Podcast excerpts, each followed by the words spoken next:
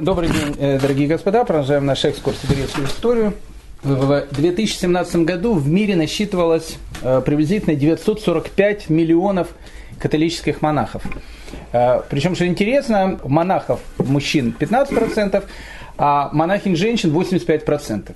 Из этих почти что миллиона монахов католических, которые существуют на сегодняшний день, только 9534 доминиканских монаха, из которых 5810 это мужчины и 3724 женщины, соответственно, доминиканские монахини.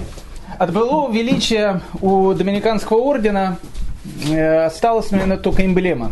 На этой эмблеме до сих пор изображена собака, в зубах которой горящий факел. Это всегда был символом доминиканского ордена, собака, потому что доминиканцев называли псами господними. Они и вправду очень часто вели себя как псы. А факел обозначает о том, что они несут просвещение людям, которые, в общем, э, находились во тьме. Во тьме находились э, э, и православные, и евреи, и мусульмане, ну и, конечно, те, те, которые были язычники. В общем, все находились во тьме, те, которые, в общем, в принципе, не были католиками.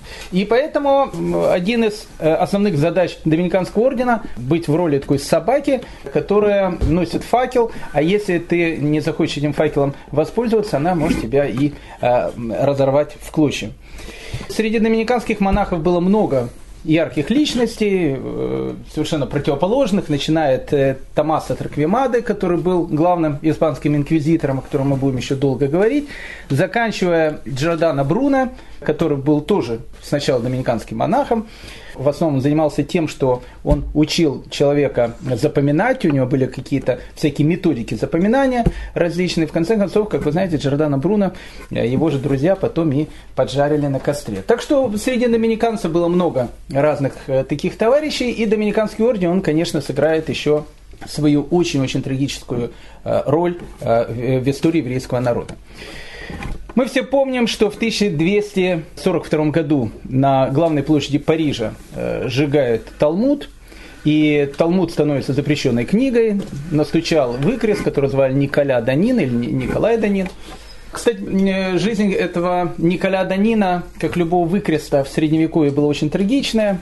Сначала он э, стучал против евреев, а потом он стучал против родного францисканского ордена, и в, в конце жизни, будучи уже стариком, сами францисканцы, они его и сожгли на костре.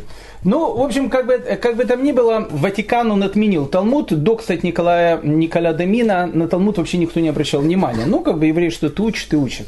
Но когда Николай Данин выдвинул 35 обвинений против Талмуда, Ватикан запретил его изучение. И, кстати, между нами девочками хочу вам открыть э, страшную каббалистическую тайну. Я думаю, что до сегодняшнего дня никто это решение так и, и не отменяли. Но, в принципе, к 80-м годам 13 века сжигание Талмуда в Европе практически прекратилось. По одной простой причине, не потому что э, католическая церковь э, разрешила евреям изучать Талмуд, а просто евреи к концу 13 века научили откупаться от того, чтобы, в общем, сжигали Талмуд. 13 век стал веком очень-очень кровавым. Ну, так как мы сейчас говорим про ашкенадских евреев, э, вот эти вот три века, начиная с э, конца 9 до 13 века идет такая вот как бы динамика. В начале X века евреев приглашают во все развивающиеся там, германские, французские города. Евреи туда приезжают.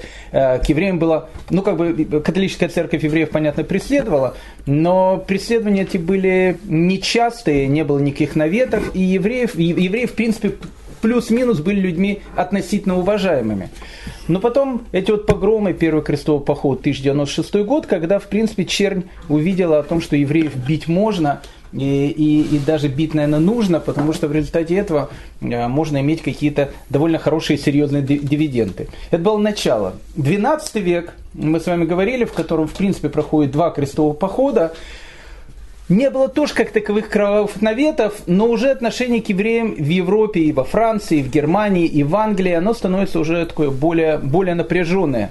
Это напряжение, оно, понятно, связано с католической церковью, потому что католическая церковь, она нагнетает вот этот вот фанатизм и вот эту вот ненависть против евреев. А вот 13 век – который начинается с крестового похода против катаров, против альбегойцев, когда э, Иннокентий III видит о том, что в самом христианстве появляются какие-то вещи, которые выступают против католической церкви. Вот после, наверное, этого похода против катаров в начале 13 века башку всех совершенно э, снесло, и 13 э, век становится веком начала вот такой вот необыкновенной ненависти и фанатизма э, по отношению к евреям, потому что и все ритуальные наветы, и все вещи с осквернением ости и так дальше, о которых мы сегодня поговорим, оно все именно начинается в 13 веке. 13 век – начало века всеобщего такого фанатизма.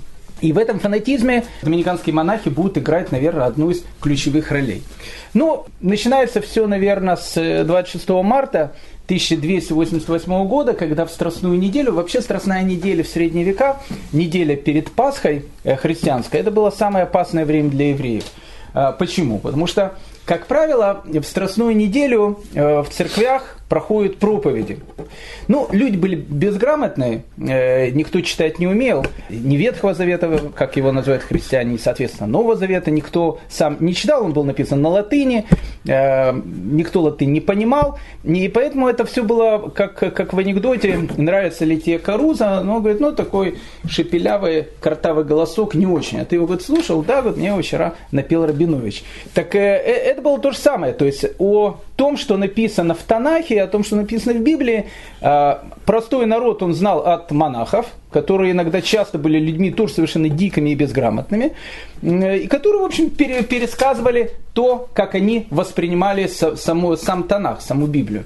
Поэтому обычно в Страстную неделю когда люди приходили в церковь, и когда в церкви говорили о страданиях Ешу, о страданиях Иисуса, э, которые мы делали, кстати, не евреи, а римляне, э, по, самому, по, по тому же самому Новому Завету, но это уже не важно.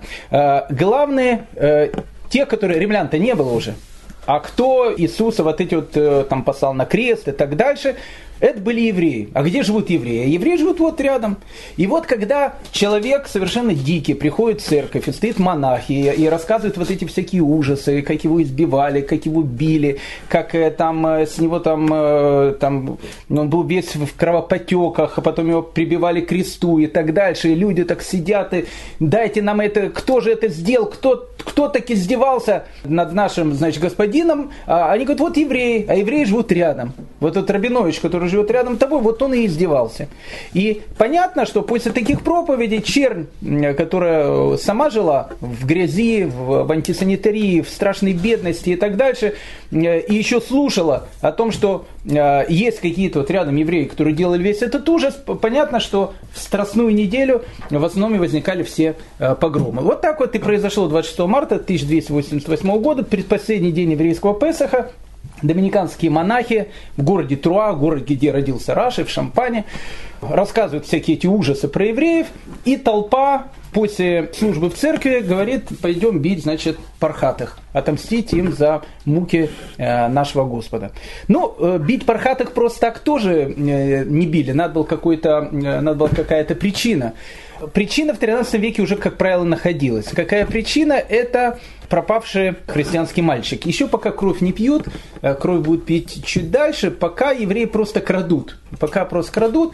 И, э, ну, там разные были вещи. Обычно крали, потом христианского мальчика распинали на кресте. Ну, были разные какие-то вещи. Потом уже начали пить кровь. В более поздние времена э, всякие каббалистические вещи, убийства царской семьи и так дальше. Это уже будут придумки уже более позднего, позднего времени. Тогда еще просто, просто крали.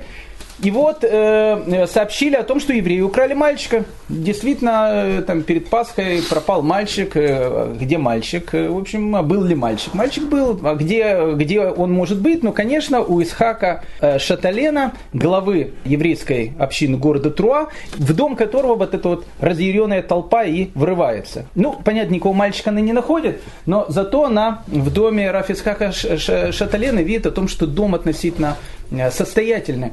И поэтому, хотя мальчика нет, но пограбить можно. И, э, понятно, грабят весь дом, Потом хватает Раф Исхака вместе с семьей, потом хватает 8 э, представителей еврейской общины, всех ведут в суд с тем, что, в общем, они будут сейчас отвечать за смерть Иисуса и за пропавшего мальчика, которого вообще никто и не видел, и никто их за руку не хватал, что они этого мальчика забирали. Потом происходит страшная вещь, которая происходит обычно в 13 веке. который заканчивается в этой канале э, Страстной недели. Еврейский летописец э, пишет, что происходит после этого. Первым подошел к костру Рафисхак Шатален и его семья. Беременная жена, два сына и невестка. Со связанными на спине руками они шли на смерть, распевая псалмы. Вот бросает в огонь Рафисхака, богатого всяким добром, славного творца Тасафот и толкований Танаха, увидя это, его жена испустила пронзительный крик «Я пойду вслед за моим другом». И беременную женщину бросает в костер вместе с Раби Исхаком. В муках смерти младший сын крикнул старшему «Брат, я горю!» А старший ему в ответ «Ты идешь в рай». Когда дошла очередь до красавицы невестки, жене старшего сына, палачи стали ее уговаривать «Крестись, мы тебе дадим хорошего кавалера, она с негодованием воскликнула, «Я не оставлю своего Бога, сколько бы вы меня не истязали». Один из нотаблей общины, Рав Шимшон, погиб как богатырь духа, ободряя товарищей. Барух Товелем крикнул долго мучающему его палачу, раздуя огонь злодей, Пал духом только раби Шимона Сафер, писец и кантер, который так прекрасно совершал богослужение в синагоге, он плакал и говорил, «Не о себе плачу, но о детях моих». К Рафисхаку Коину подошел проповедник, доминиканец, и стал его склонять к крещению. Мученик ответил, «Я умру во имя Бога, как священник, я принесу ему в жертву свое собственное тело».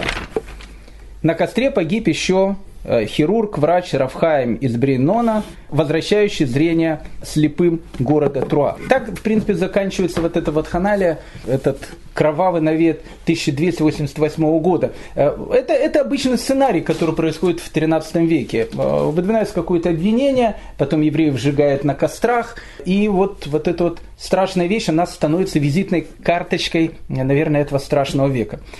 Проблема заключалась в том, что город Труа, он э, недавно перед этими событиями отошел к французской короне. То есть, э, надо сказать так, что э, французский король и до этого владел шампанью, то есть Труа это шампань. Но так как время, о которых мы говорим сейчас, было феодальное, у каждого господина был свой феод, было как бы своя, свое как бы государство маленькое. Они все как бы подчинялись королю. У короля была своя королевская земля, там где он был хозяин. Все остальные тоже как бы ему подчинялись. Но как бы это были как, ну не знаю, как Соединенные Штаты Америки. Вот есть, да, вот есть вассал, есть президент, а ну в каждом штате может быть какой-то свой закон. А тут так получилось, что графиня Шампани, она выходит замуж за французского короля, которого звали Филипп Красивый. Мы с этим красавцем сегодня обязательно познакомимся. Филипп Красивый, когда узнал о, том, что сожгли евреев в Труа, он страшно рассердился. Э, рассердился не из-за того, что, э, в принципе, евреев сожгли, а рассердился из-за того, что его евреев сожгли, которые сейчас стали королевскими евреями, с которых можно было еще что-то выкачать, а их эти гады взяли и сожгли на костре. Вместо того, чтобы просто взять и ограбить, как это любил делать э, благородный французский король Филипп Красивый, с которым, опять же, мы познакомимся. А плюс-минус в это же самое время в городе-герое Париже к этому массовому помешательству добавляется еще одно помешательство, которое потом, кстати, будет продолжаться ну, почти что 400 лет. В 1290 году в самом Париже одного еврея и его жену обвинили в издевательствах над гостей, не над, не над гостей, а над гостей, мы сейчас поговорим, что это такое. Это была страшная история, весь Париж об этом говорил. Все закончилось тем, что евреи, его жену публично сожгли на костре, и еще многие, многие поколения. Парижские обыватели рассказывают про эту страшную историю, которую евреи совершили с гостей.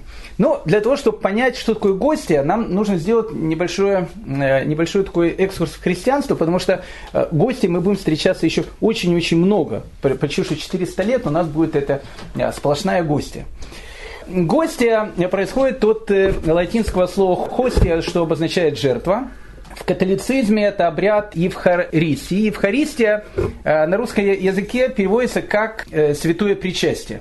Что такое святое причастие, что такое Евхаристия и э, почему у католиков для этого используются гости? Ну, для того, чтобы это понять, надо нам э, совершить экскурс небольшой в историю, очутиться в Древнем Иерусалиме 33 года новой эры в день перед Песохом э, группа людей вместе со своим учителем, который зовут Ешуа, Ешуа из Назарета, готовится провести Седр Песах, пасхальный вечер Песаха.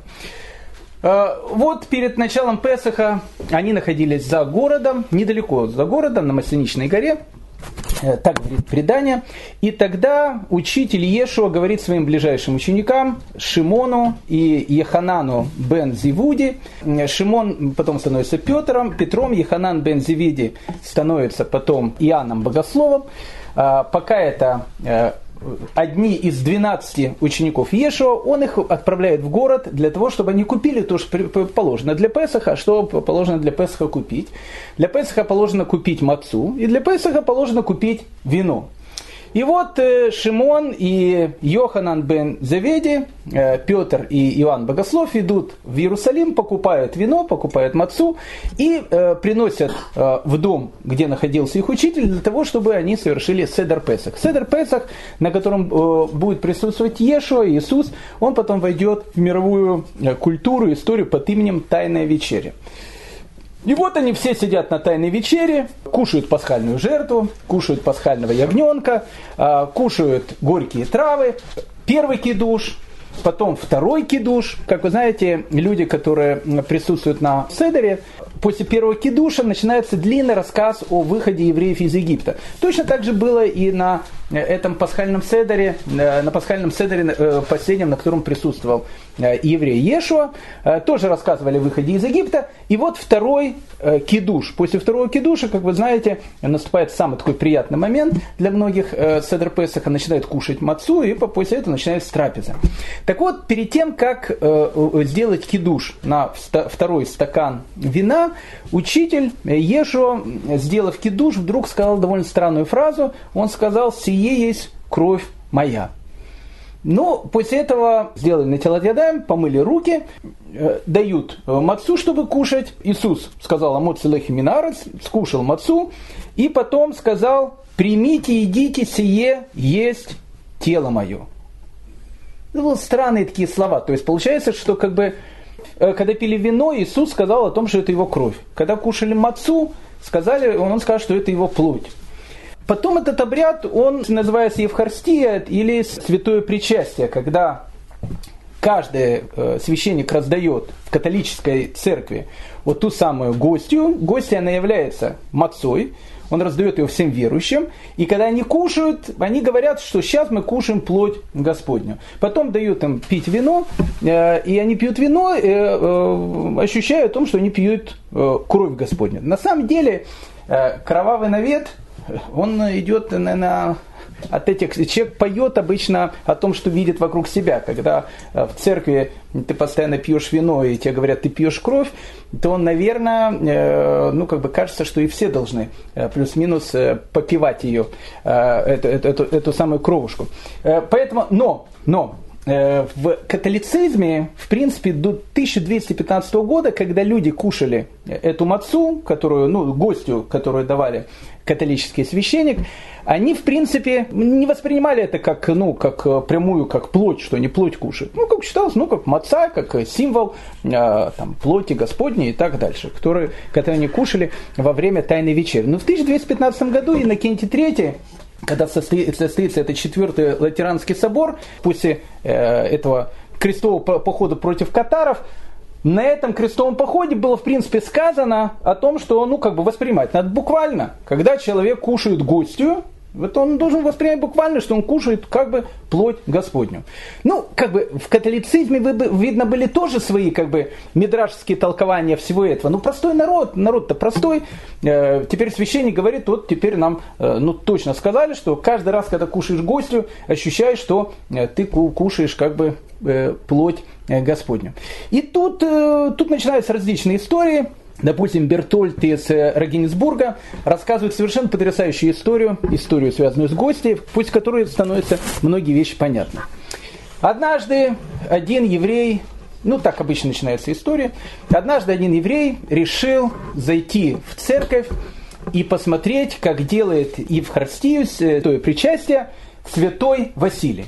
Ну, почему еврей зашел в церковь, это уже не важно. Как бы главное, что он туда зашел по истории. И вот он заходит, значит, еврей в церковь, смотрит святого Василия, а святой Василий держит в руках гостью. Ну, все это воспринимают как кусочек мацы. Но еврей, который, в принципе, от дьявола, он вдруг видит в руках святого Василия младенца. Маленькие ручки, маленькие ножки, маленькая головка. И он это все видит, и вдруг он видит святой Василий, отрывает ножку одну от этого младенца и дает верующим, и они начинают ее кушать. Потом отрывает ручку, потом отрывает голову, потом начинает а, а, отрывать кус, куски тела, э, и он это все как бы видит.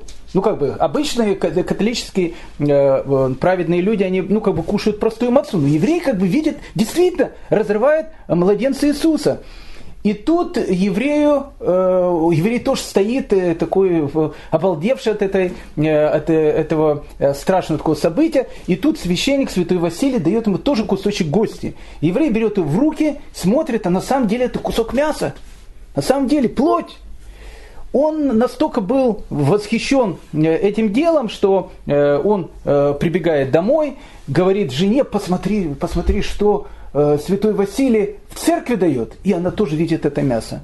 И тогда она говорит, муж мой, нам надо креститься, ибо истина, она находится там. Ну и все заканчивается, как обычно заканчивается в подобных историях. Э, Бертольд из Ротенбурга заканчивает, понятно, евреи, его жена крестились, увидя это чудо с густей.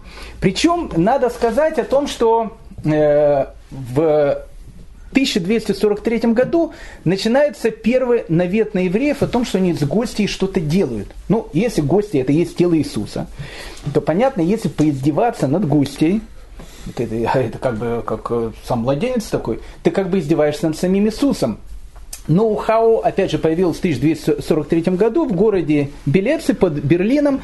Там впервые обвинили евреев о том, что они издевались над, над гостем. Мы сейчас увидим, как издевались. И всех евреев э, Белица просто сожгли. Э, ну, как бы до этого, после этого это все забыли. Но католические монахи, э, они как бы разбивают теоретическую эту базу. И по теоретической базе, вот на четвертом латеринском соборе Иннокентий III, тот самый Иннокентий III, который а, объявляет а, поход против катаров, а, он говорит о том, что запрещено христианским кормилицам кормить еврейских детей. Почему? И тут Иннокентий III дает такую потрясающую вещь, по которой выходит, что евреи, как всегда, устражают даже больше католиков. Это тот вариант, когда евреи, получается, они святее Папы Римского. Что говорит Иннокентий III? Почему запрещено пользоваться христианскими кормилицами? Обычный человек, говорит Иннокентий III, когда кушает гостью, ну он ее скушал и все. Но евреи, говорит Иннокентий III, они устражают в этом деле? Как они устражают? Говорит Иннокентий III. Тело Христова, попадая в желудок, женщины, так считают евреи, становится одной с ней частью плоти. И тогда молоко, которое дает кормилица, оно продолжает быть гостей. Ну как бы для католиков, когда кормилица дает молоко, оно не гости, это молоко. Но евреи, они же устражают. Раз они устражают в этом, они говорят, что молоко, которое дает женщина, которая съела гостью, она тоже становится частью этой гости. И поэтому что сделают окаяны? Пархаты, они каждой кормилице, которая была на причастии в церкви, говорят, три дня ты должна выливать молоко в отхожее место, чтобы вышло все это гостья, и только после этого ты будешь кормить нашего еврейского ребятенка. Ну, это такая вот теологическая база. Э, э, ну, так, так считал Иннокентий III. Потому что с точки зрения католицизма, понятно, евреи верят и в гостю, и во все эти вещи, но э, как бы это, этим делом они не особенно поклоняются, занимаются, потому что это дьявола. Не потому что они, как бы, у них другая религия. Об этом мало кто тогда задумался в средние века. Вообще первые майсы насчет гостей начали в X веке еще, но они были очень безобидны. И, как правило, все происходило, ну, до первого вот этого э, навета с гостей 1243 года, все происходило плюс-минус по одному сценарию. Вот э, типичная легенда X века, еврей заходит в храм, Опять же, почему в храм зашел, непонятно, но, в общем, зашел в храм, и тут находится католический священник, который раздает эту гостью. Ну, еврей, понятно, берет эту гостью, а, а вытащить он ее, он хочет ее вытащить, чтобы посмотреть, что же за такая гостья, э, которую раздают католические священники. Он ее, значит, прячет в рот для того, чтобы э, вытащить ее из храма. Он выходит из храма, достает эту гостью изо рта, ну и тут э, обычный сценарий. И тут он рот закрыть уже не может. Рот остался открытый. И вот он стоит и всем там машет и показывает о том, что рот не может закрыть. И тут подходит католический священник и говорит, наверное, ты жид пархаты гости украл. Он говорит, ну, забрал. Должен принять христианство, и тогда закроется твой поганый род. И еврей говорит, конечно, приму христианство, принимает христианство, и его поганый, э, ну, как бы, род, получается, э, закрывается.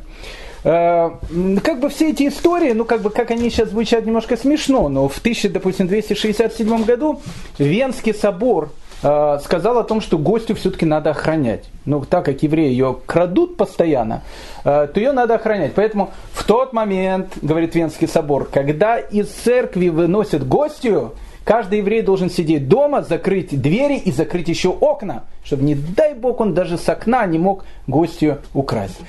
Э, в принципе, вот это событие в Париже 1290 года, оно стало, ну, если не считать первое 1243 года в Белице под Берлином, оно стало, в общем, как бы первой в череде истории про гостью, когда обвинили э, еврея с Парижа и его жену. Тогда же и возникает вот этот сценарий, который будет продолжаться, ну, почти что 400 лет. Как происходит этот сценарий? Все сценарии происходят одинаково. Евреи решают поиздеваться над телом Иисуса. Как это сделать? Надо украсть гостю, потому что гость оно и есть тело. Но почему не украли вино? Вино бы это кровь, может было кровь попить сразу. Но как бы кровь они пьют так вживую обычно, крестьянского младенца. А также не поедят крестьянского младенца. Поэтому надо украсть было гостю. Э, евреи, значит, крадут гостью, как они крадут? Обычно через христианина. Они просят христианина, подкупает его, такой Иуда, э, он, значит, крадет гостю и приносит к евреям. Тут уже э, сценарий говорит, что делают евреи. Евреи начинают над гостей издеваться. В каждом случае по-разному.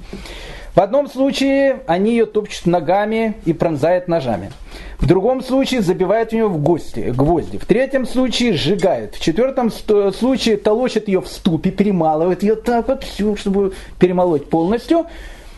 Каждый раз, когда происходит вот это издевательство над гостей, всегда происходит один и тот же сценарий. С гости начинает течь кровь. И в тот момент, когда с гостя начинает течь кровь, тут уже сценарий, э, ну, как бы два, два варианта сценария. Либо вариант, что все евреи, как в фильме ужасов, они э, застывают и не могут двигаться, и вот так вот день-два не могут двигаться, заходят христиане, видят эту картину, евреи не, стоят, не могут двигаться в этих ужасных позах, и рядом с ними это гостья, кровоточащее, и они понимают, что евреи делали гостью. Либо э, второй вариант, когда раздается некий небесный голос, который говорит в доме Рабиновича, происходит сейчас страшное событие, режут гостью. Ну, и все сюда, конечно, все приходят туда, э, евреев хватают, евреев сжигают обычно, ну и э, потом рассказывают детям все эти страшные истории. Э, на самом деле, все эти истории с гостей, они послужили... Э, э, да, вообще истории с гостей продолжаются очень долго.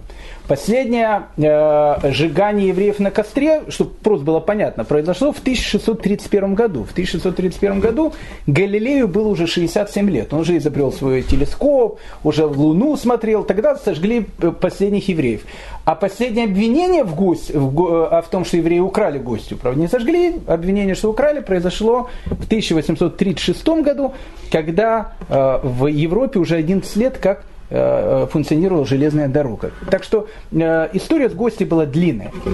Но вот этот пиар о том, что гостья творит такие чудеса, он, конечно, сыграл, э, ну, как бы дурную службу, потому что гостью так стали действительно красть. Но кто стал красть гостью? Гостью стали красть сами христиане. Почему стали красть христиане? Потому что возникло, возникло поверье о том, что если евреи крадут гостью, Значит, в гости что-то есть, евреи же они колдуны и так дальше. Значит, в гости что-то есть. И тогда в средние века начали говорить, о чем же может помочь гости. Во-первых, из гостей можно изготовить совершенно потрясающий яд. Ну, тоже это надо прийти. Это гости, яд. Если гостю перемолоть, яд будет такой, что, в общем, если там скушаешь, ни один, э, ни один полоний не, не обнаружишь после этих вещей. Вторая вещь, которую может делать гостья, она может э, влиять на плодовитость скота. Если гостю перемолоть и дать коровке покушать, она такие, такие приплод будет вообще. Поэтому многие крали такие, держали действительно во рту, выходили из церквей, э, там, выплевывали, перемалывали и давали коровам кушать. Э, некоторые считали, что э, хороший урожай будет, если гостю э, там в землю, значит, побросать. А потенцию она не улучшает, нет? Ну, это я не знаю. Единственное, единственное еще одна вещь, которая существовала для гостей, говорила, что гости, она продлевает жизнь. Поэтому папа Александр VI, как известно, кусочек гостей всю жизнь носил на цепочке на груди, потому что он считал, что если носить то гостю, она продлевает жизнь. Поэтому действительно гости украли. Ее крали, но крали, правда, не евреи, а христиане. А, э, подобный случай описан э, в известной истории, которая закончилась, конечно, трагедией. Ну, история совершенно э, такая правдоподобная, связана она с Петром а, Люксембургским, одним из святых католических. С Петром Люксембургским есть следующая история. То есть начало этой истории правдивое, концовка она обычная. Однажды Петр Люксембургский, это уже как бы, э, как бы сначала я рассказываю, э, как было на самом деле, потом как она перешла в книжки. А, настучали э, Петру Люксембургскому о том, что одна местная бюргерша украла гостью в костеле. Для чего? Потому что у нее, был урожай, у нее было зерно, и она его хотела подороже продать. А сказали соседи о том, что если хочешь продать подороже зерно, надо подсыпать туда гостью, потому что гостья, она увеличивает урожай э, и приплод скота и так дальше. Если ты на свой, э, значит, на свое зерно посыпешь гостью, то у тебя как бы зерно продашь в 10 раз дороже.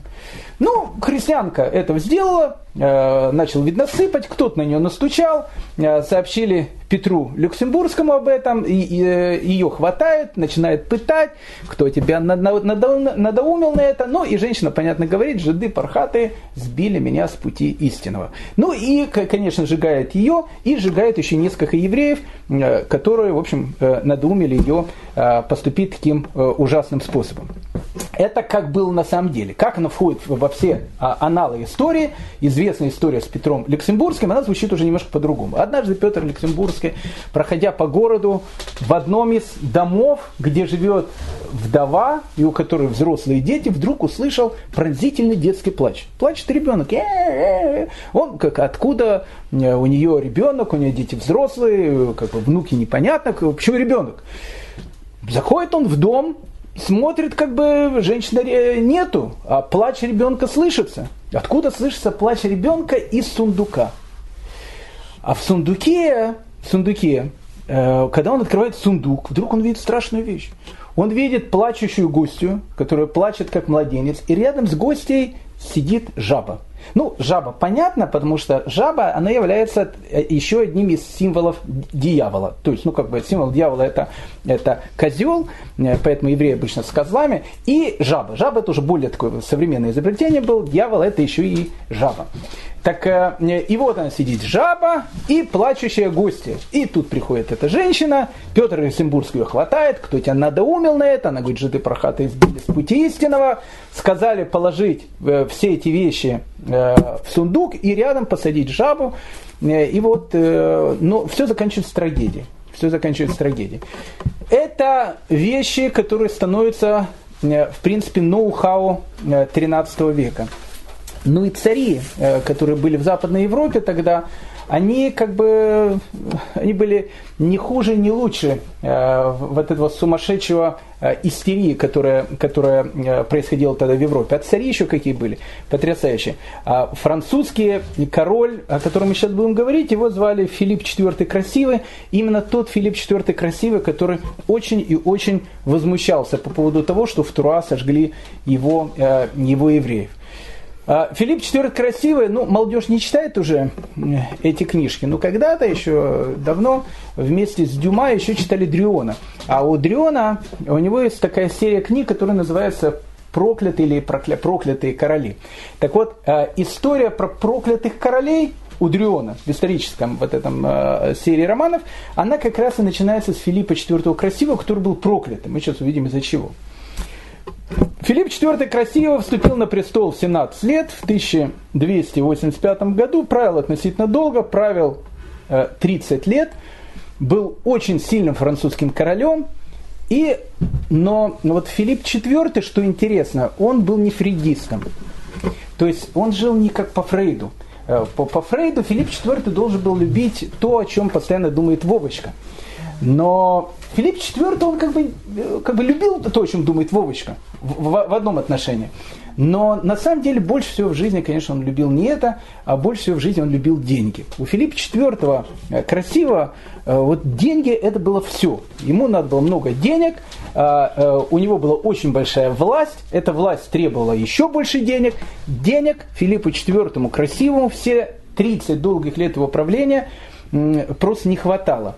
А, он развел ну, совершенно какой-то потрясающий, огромный бюрократический э, аппарат. Потому что каждому своему сеньору, а в, в 13 веке феодализм еще есть, но как раз во Франции он уже начинает переходить к абсолютизму. Что это такое? Что власть должен держать не какие каждый сеньор, что он хочет делать, а власть должна быть у сильного короля.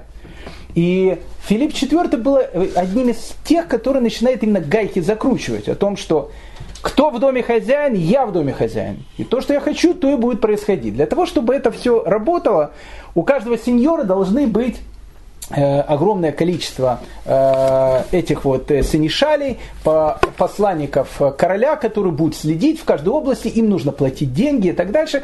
Филипп IV красивый, красивый вел завоевательные войны. Он вел, допустим, войны с Англией, мы об этом поговорим. Он захватил часть Фландрии. Фландрия – это территория современной Бельгии. Так вот, рассказывают потрясающую историю. Однажды, когда он захватил Фландрию, она немножко описывает – Э, жизни этого замечательного монарха. Он вместе со своей Жанной Наварской проезжает по э, присоединенным к Франции землям. Э, народ выходит встречать короля, мужики одевают фраки, там бабочки и так дальше, женщины одевают красивые вечерние платья. И когда Жанна Наварская увидела всю эту картину, она своему, значит, как бы мужу жалуется. Она говорит, я думала, что я единственная королева во Франции. А тут я смотрю таких королев тысячи обиделась. И э, Филипп IV Наварский сказал, если одеваются, значит есть деньги. Если есть деньги, значит мы что-то не проследили. И, э, ну и начинается обычно там грабеж. Э, Филипп IV, красивый красавец, э, он, э, в принципе, грабил всю жизнь, потому что нужны были деньги. Сначала он ограбил евреев, об этом мы сейчас будем говорить. А потом произошло то, что э, в анекдоте э, про армянское радио, а, правда, там это был анекдот, я думаю, не про армянское, а про итальянское радио. Потому что э, его можно было рассказать таким способом, умирает старый итальянец и говорит своему сыну, сынок, береги евреев. Говорит, папа, почему беречь евреев? Потому что, говорит, когда их там э, перебьют, возьмутся за нас.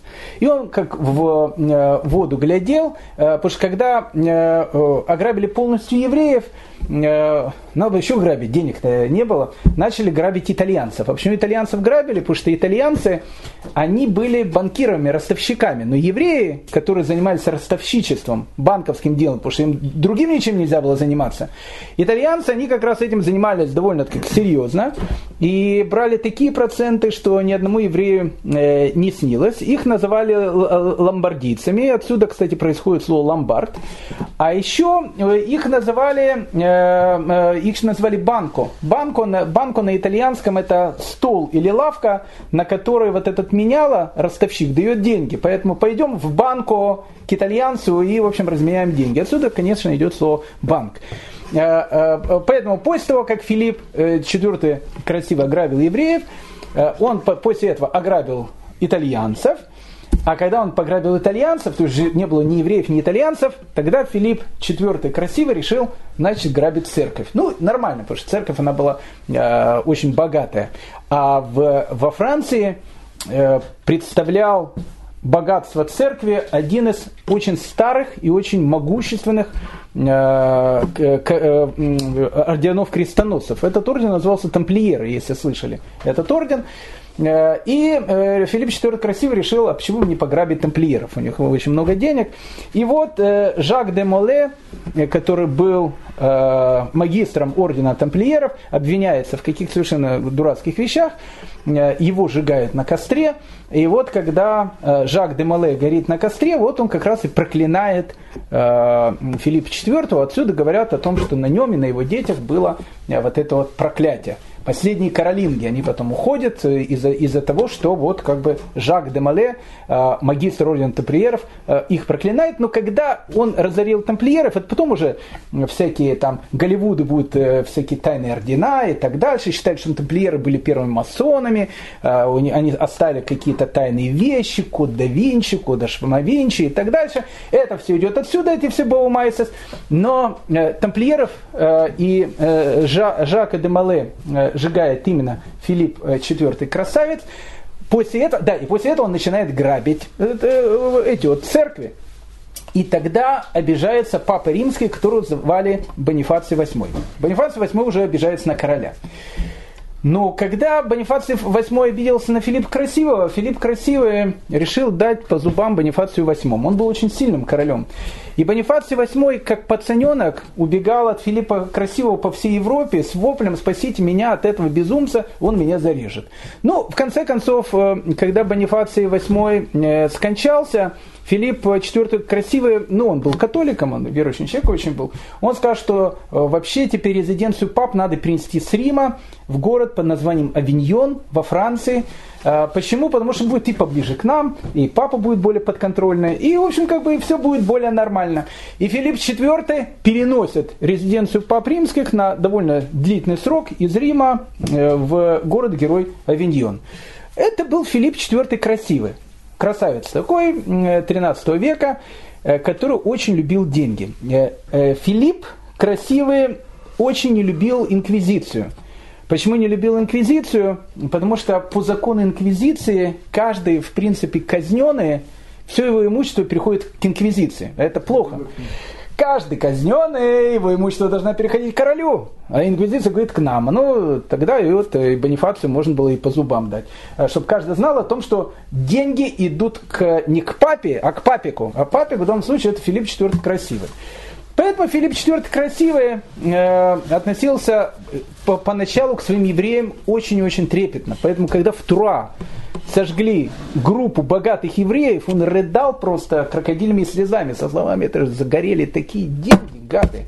Это же фанатики взяли, бросили доллары в костер. А, поэтому у Филиппа IV у него часто были какие-то указы, каждый из которых он, в принципе, ну, имел под собой какую-то э, такую вот э, денежную подоплеку. Допустим, в 1288 году э, он заявил так, евреи носили по Латеринскому собору, должны были носить опознавательный знак. Многие не хотели носить, это считалось очень большим унижением. Он говорит, в 1288 году, каждый еврей должен носить Э, опознавательный знак. Но во Франции, у нас, в демократических странах, он может его не носить, в принципе, хотя это, э, хотя это плохо очень, может не носить, но это будет стоить большие деньги. И поэтому, если хочешь носить, плати деньги. Ну и как бы деньги платили, и э, нормальные деньги шли королю. В 1291 году э, Филипп IV Красивый э, издает указ, в котором запрещено евреям жить в маленьких городках. Не из-за того, что он э, думал о том, что в маленьких городках они как-то плохо влияют на христиан, просто в маленьких городках нет большой торговли. А если нет большой торговли, значит нет больших доходов. А если нет больших доходов, зачем нам нужны евреи? Поэтому Филипп IV красиво говорит, запрещено евреям жить в маленьких городках, они должны жить в больших городках, где они будут э, торговать и приносить доход королю. Король относился к своим евреям так так трепетно, что э, его прадедушка Филипп Август, э, который, который изгонял евреев, потом принимал евреев, и его дедушка Людовик Святой, который действительно был святой своего времени, о котором мы говорили в прошлый раз, им даже не снилось такое отношение к евреям.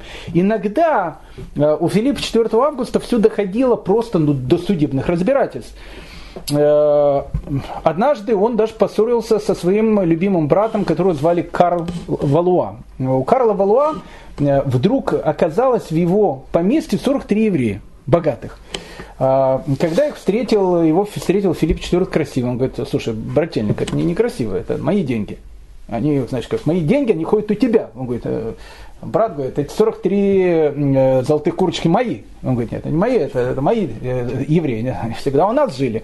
И начинает большой скандал между братьями, чуть и не дошел до поножовщины. Э, обратились в суд. Суд действительно решил, что 12 евреев действительно принадлежат Карлу Валуа, но оставшиеся 31, они действительно принадлежат королю. Э, в 1299 году э, Филипп IV красиво все-таки добил своего брата Карла Валуа. Он его постоянно добивал словами «продай евреев, продай евреев, продай евреев, продай евреев». А тогда мы говорили, что еще прадедушка Филиппа IV, э, Филипп Август, он установил о том, что евреи не имеют права переходить от одного феодала к другому. То есть, то есть как бы становятся, ну как бы евреи как крепостные становятся. Они имеют, жить, имеют право жить только там, где они живут. И вот он начинает продай евреев, продай евреев, и Карл Валуа решает продать всех своих евреев Филиппу Красивому, продает за большие деньги, за 20 тысяч ливров, э, и, в общем, как бы Филипп Красиво покупает всех евреев. Чиновники, они следили за абсолютно всеми э, делами, которые делали евреи. Каждый чиновник следил. Почему? Потому что по закону каждая операция деловая, которую делают евреи, довольно большой процент идет королю. Чтобы, не дай бог, какая-то операция не прошла мимо короля, был огромный штат чиновников, который постоянно за этим э, следил. Э, часто это просто заканчивалось полным грабежом. Допустим, в Каркасоне э, э, жили очень богатые евреи. Вдруг э, Филипп IV, посетив этот город, а у него денег не было на тот момент, он сказал, значит так, смотрите, все деньги проценты, которые нужно отдать евреям, вы теперь в Каркасоне дадите мне. И они, значит, начали э, отдавать э, э, королю. В принципе, самым большим ростовщиком во Франции и становится Филипп, этот Филипп Красивый. Когда евреев всех ограбили, ну то есть, ну как бы у евреев уже ничего не осталось, кроме какой-то недвижимости, а денег э, все-таки не хватало, в 1306 году Филипп э, IV Красивый решил пойти на то, что не шли ни один французский король. Он решил все-таки зарезать курицу, э, ну как бы он не мог уже ждать эти золотые яйца, а кушать хотелось, поэтому он решил зарезать курицу, съесть бульон, а потом уже будет итальянцами заниматься. И в 300, 1306 году он решает изгнать всех евреев Э, из Франции. Ну, понятно, изгнав, э, оставив все имущество евреев э, у себя. Об этом начали объявлять евреям 9 и 10 ава, трагический очень день в еврейском календаре 1306 года. Схватили э, всех представителей всех глав еврейских общин Франции, э, и каждому зачитали указ короля, который они должны были передать э, всей еврейской общине. По этому указу короля евреям давался один месяц для того, чтобы они покинули Францию. Э, они обязаны были оставить дома, имущество, обязаны были оставить все. На границе стояли таможенники, они еврею разрешали взять только небольшую сумму денег на несколько недель, чтобы не, не, не сдох сразу с голода полный грабеж французских евреев. Надо сказать о том, что французские евреи жили во Франции еще задолго до того, как туда пришли варвары франки. Они еще жили в, во времена Римской империи. И вот э, евреи, которые живут во Франции, еще начиная с Галлии, э, уже более тысячи лет, они в 1306 году изгоняются. Десятки тысяч человек изгоняется. В принципе, если еврей принимал христианство, он мог остаться. Филипп IV страшно боялся, что кто-то примет христианство, потому что деньги просто не уйдут. Но он мог не, не волноваться, потому что были буквально несколько человек, которые э, не выдержали, э, приняли христианство, чтобы остаться. Но все ушли. Это было первое такое большое изгнание. Десятки тысяч людей, они уходят из Франции. Куда идти? Идти куда-то нужно было. Э, в основном они идут в соседнюю э, Арагону, которая Испания, в которой, э, в которой тогда это было тоже христианское царство. На следующем уроке мы посетим и Каталонию, и Барселону, в общем, туда, куда в те времена плюс-минус, когда там живет Рамбан, Раби Маше бен Нахман. Вот они уходят, они уходят туда. Потом, когда ушли евреи, и деньги все забрали, э, вдруг Филипп IV красивому в голову приходит мысль, о которой говорили, а евреи э, многие-то ушли, но говорят о том, что они спрятали огромное количество сокровищ. Тогда не было же ни банков, ничего, деньги хранили в банке, действительно, и потом взорвали ее в землю. И поэтому Филипп IV говорит так, что каждый, кто найдет сокровища евреев, может взять себе 20% от этого имущества. И, в принципе, начинается такая повальное сумасшествие. Все начинают скапывать землю, искать вот эти вот э, сокровища евреев, которых изгоняют из Франции. В городе Нарбоне за 860 ливров с торгов продается э, кар, э, картада, картада. Это была известная усадьба семьи Колонимус – которые жили в Нарбоне еще со времен Карла Великого. Карл Великий и, и в принципе, подарил эту картаду, эту усадьбу еврейской общине.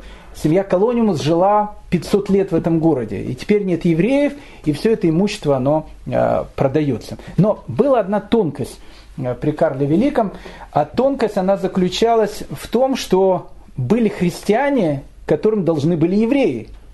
И поэтому, э, ну, как бы они у них брали какие-то там деньги или еще что-то. И вот эти обиженные пайщики, они приходят к королю и говорят, Ваше Величество, мы как бы все понимаем, евреев выгнали, но как бы, а мы? Э, евреи-то остались нам, нуж, э, должны. Ну, конечно, э, их было то же самое, как ходаки на Волге, которые пришли к Владимиру Ильичу Ленину, их прогнали, и когда спросили, а ногами вас еще не били, они сказали, не били, тогда сказали, добрейшей души был человек. Ну, в общем, всех выгнали, одним словом. Спрашивается вопрос, а почему в 1306 году они идут в Испанию, в Арагону, ведь, казалось бы, они могли бы пойти в Англию, переплыл Ла-Манш, и, в общем, как бы Англия находится рядом. В Англию они не могли перейти, потому что к 1306 году, к сожалению, в Англии уже евреев не было.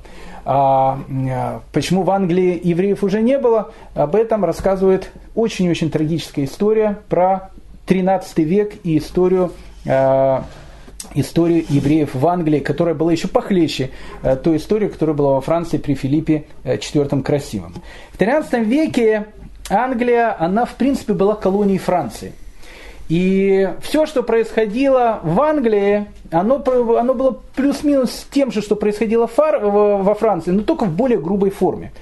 Для того, чтобы понять, что Англия была ну, относительно колонией Франции, здесь можно задать вопрос, а на, на якой мове размовляв Ричард Львина Сердца э, со своим разбойником Робин Гудом.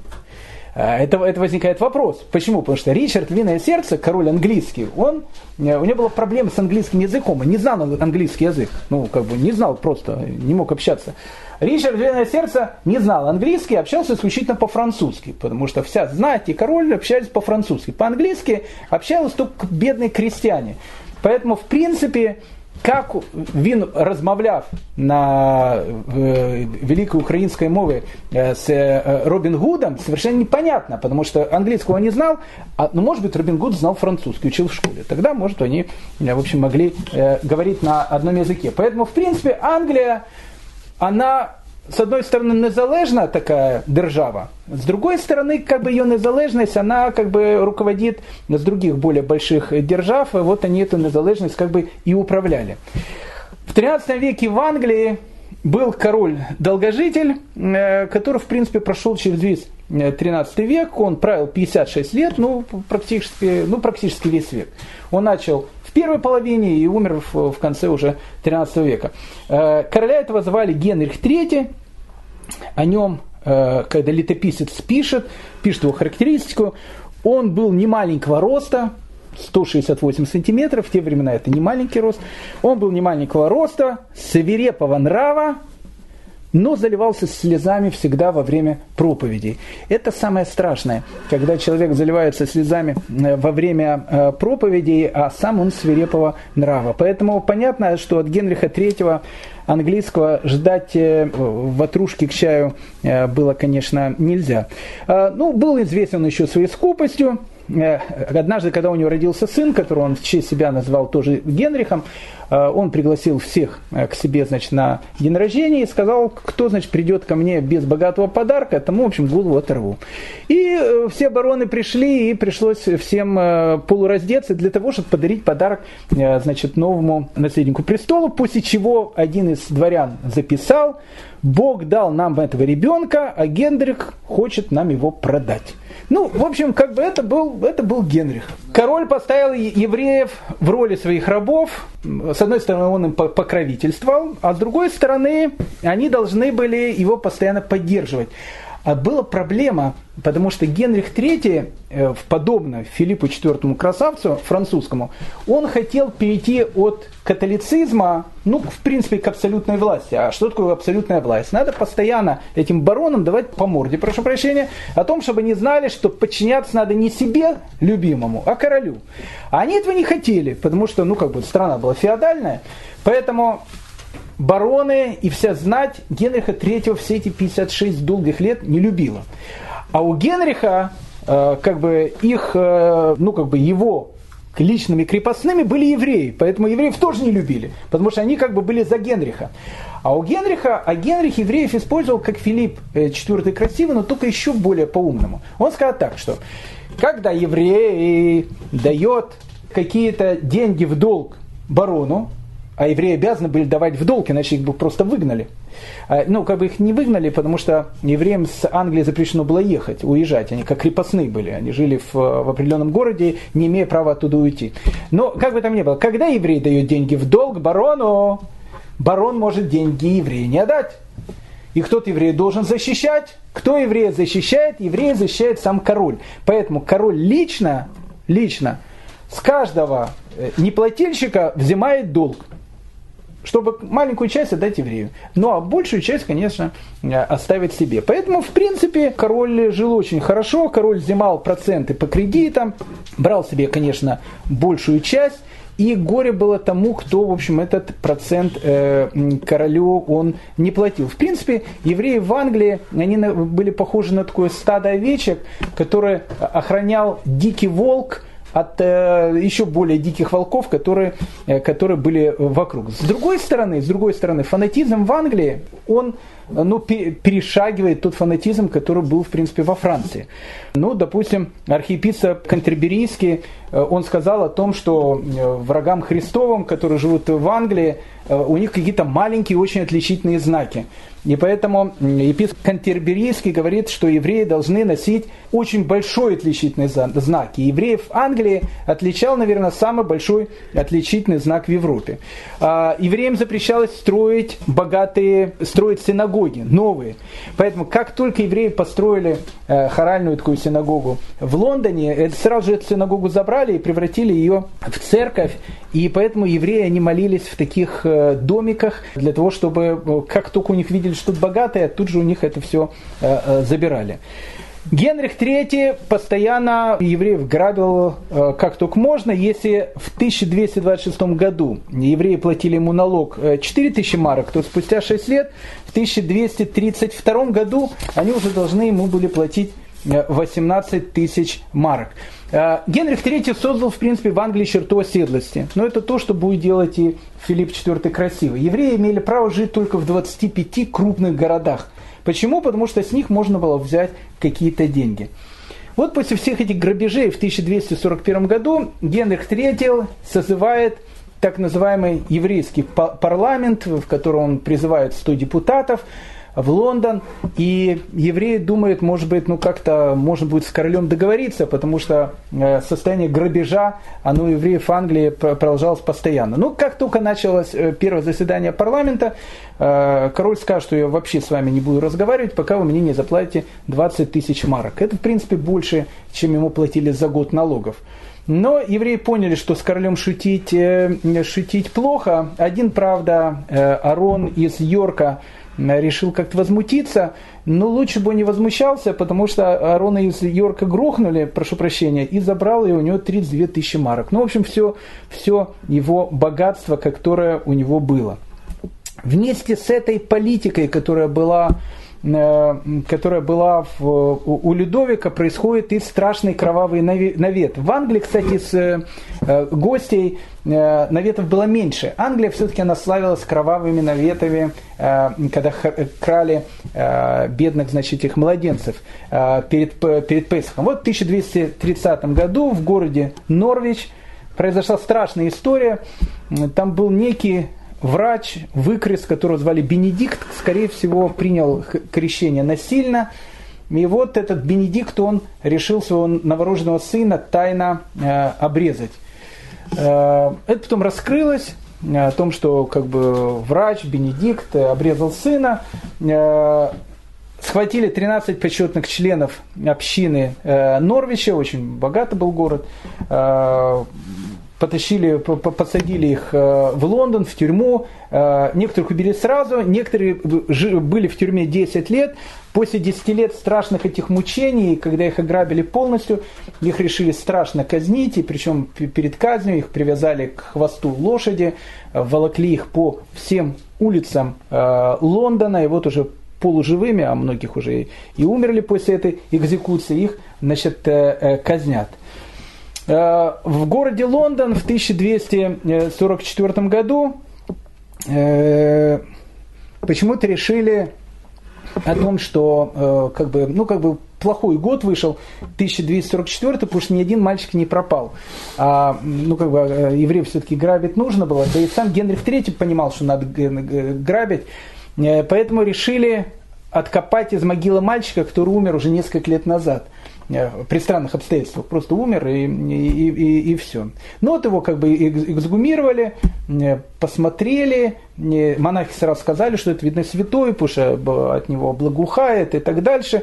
И, и все сразу сказали о том, что, конечно же, мальчика грохнули несколько лет тому назад евреи.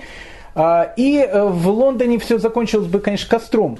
И э, тогда Генрих III приглашает э, лондонскую делегацию и говорит, смотрите, значит, останки мальчика в кафедральном соборе уже святого Павла, как святые мощи находятся, в принципе, вас всех грохнут.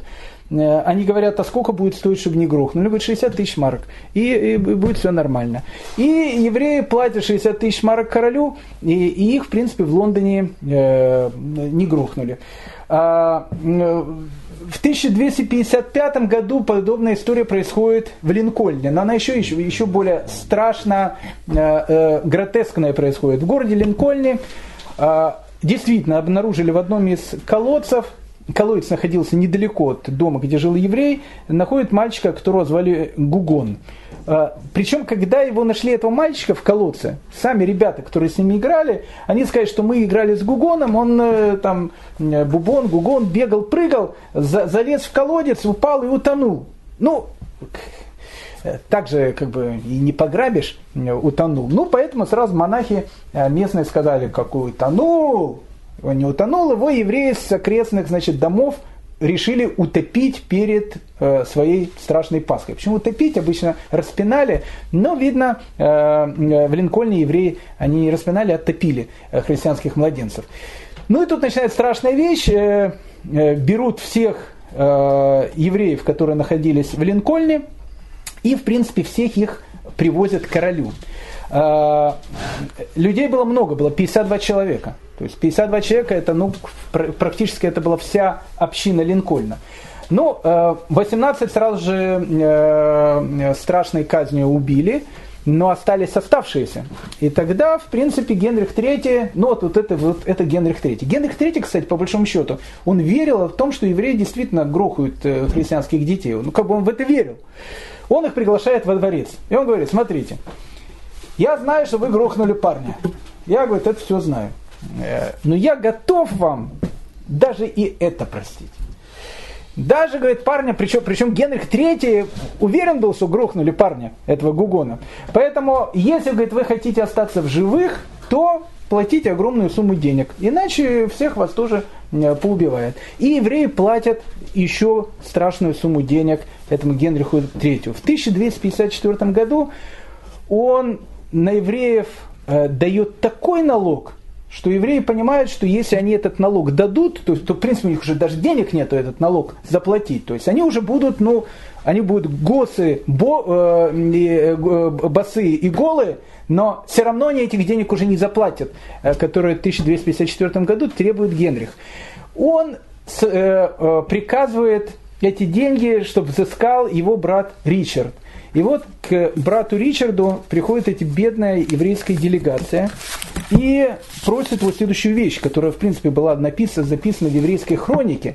Были написаны слова, которые э, евреи говорят э, Ричарду. мы видим воочию, что наш государь, король, намерен стереть нас просто с лица земли. Мы умоляем его, ради Бога, дать нам разрешение для выезда из его королевства. Евреев же не выпускали из Англии. Мы просим только одного, дайте нам отсюда уехать. Дабы мы могли искать приют в другом месте, под властью правителя, проникнувшего хоть каким-то милосердием и жалостью к нам. Мы хотим уйти, чтобы никогда не возвращаться в эту землю. Мы оставим вам все, наши дома, наше имущество, только отпустите нас. Может ли король любить или щадить нас, несчастных евреев, э, расстраивающих, э, э, расстраивающих его естественный английский порядок. У него есть свой народ, у него есть свои купцы, не, не скажем, что ростовщики, но такие, которые с лихвой делают деньги и грабят народ. Пусть король рассчитывает на них, но не на нас. Мы же от тебя просим только одного. Попроси своего брата, чтобы он нам разрешил уехать с этой земли. И Ричард, брат э, Генриха III, ну он был тоже человек в своем времени, но как-то он как-то э, жалко ему стало евреев. И он говорит, смотрите, евреи, я бы вас отпустил. Вопрос, куда? Куда вас отпустить? Вас же ни одна страна не примет. Если вы хотите во, во Францию поехать, вас Франция не примет. У них там свои есть евреи. Плюс-минус в эти времена там уже начинает править Филипп IV красивый, который еще не, не меньше грабит. В Германию хотите, там вас тоже. Вас некуда отпускать. И поэтому мучитесь тут, э, и, но я постараюсь поговорить с королем.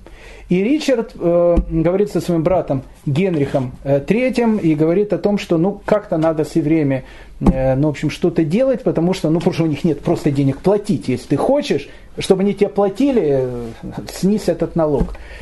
И тогда э, Генрих Третий говорит э, Ричарду, если ты такой добренький, я даю тебе в аренду всех евреев ну, можешь с них э, там брать долги, будешь мне процент давать. И на какое-то время евреи в Англии они смогли вздохнуть э, посвободнее, потому что Ричард э, брал с них намного меньше денег, чем его брат Генрих III. Но в 1262 году против э, Генриха III восстали его бароны, которые долго его не любили, начинается гражданская война, а так получалось, что все бароны были должны королю в лице евреев. Поэтому если грохнуть всех евреев, то в принципе они никому ничего и, не должны. Поэтому бароны, они начинают делать то, что не сделал Генрих III. Они просто евреев убивали. Э, когда они в 1262 году захватили Лондон, э, то в Лондоне они сразу же убивают 700 э, человек, 700 евреев. В 1272 году Э, Генрих III английский умирает, и на престол э, заходит его сын, которого звали Эдуард I. Эдуард I он сыграет очень и очень трагическую жизнь э, в лице евреев. Это будет, в принципе, тем человеком, который и грохнет еврейское присутствие в Англии, которое там не появится вплоть до конца 17 века. О том, как это произойдет, об этом мы уже поговорим в следующей серии. Всем большое спасибо.